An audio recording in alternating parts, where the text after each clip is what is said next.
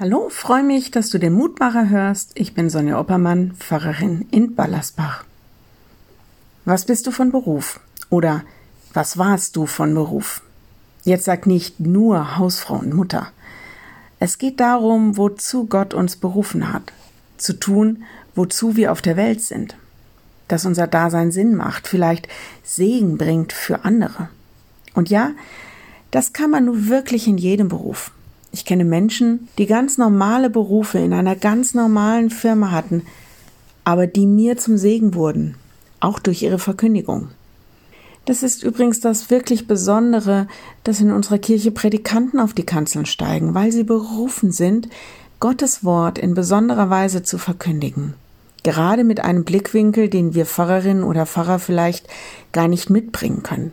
Also schätzt das nicht gering, es ist toll und wichtig, dass wir Predikanten haben. Wieso komme ich darauf?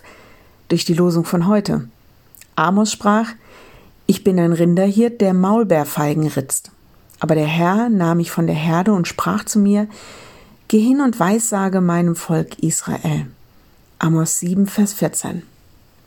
Egal wer wir sind, in welchem Beruf, welches Alter, es könnte sein, dass Gott dich braucht, um anderen Menschen von ihm von seinem Evangelium weiterzusagen.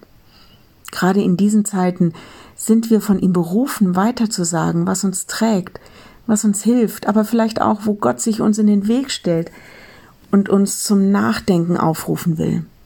Welche Wege unsere Gesellschaft geht, das ist nicht nur eine Aufgabe, das ist auch eine Ehre, dass Gott uns in den Dienst nimmt. Wenn du magst, dann bete doch noch mit mir. Lieber Herr, welch ein großes Vorrecht, dass du unsere Mithilfe gebrauchen kannst, dein Evangelium unter die Leute zu bringen. Welch eine Ehre. Wir sehen manchmal nur, was wir nicht sind oder ja, was wir nicht gelernt haben, was wir vielleicht nicht können. Aber lass uns wirklich hören, wo du sagst, dass wir gerade in dem, was wir sind und wer wir sind, mit unseren Glaubenserfahrungen, ja, wo wir da für andere zum Segen werden können. Mit Sorge sehen wir die Entwicklung der Pandemie. Wir bitten dich um Weisheit und auch um Besonnenheit für alle, die jetzt wieder schwierige Entscheidungen treffen.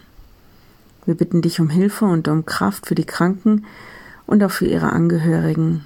Wir bitten dich um Schutz für uns alle. Steh uns bei.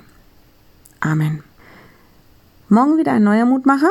Bis dahin bleib behütet. Tschüss.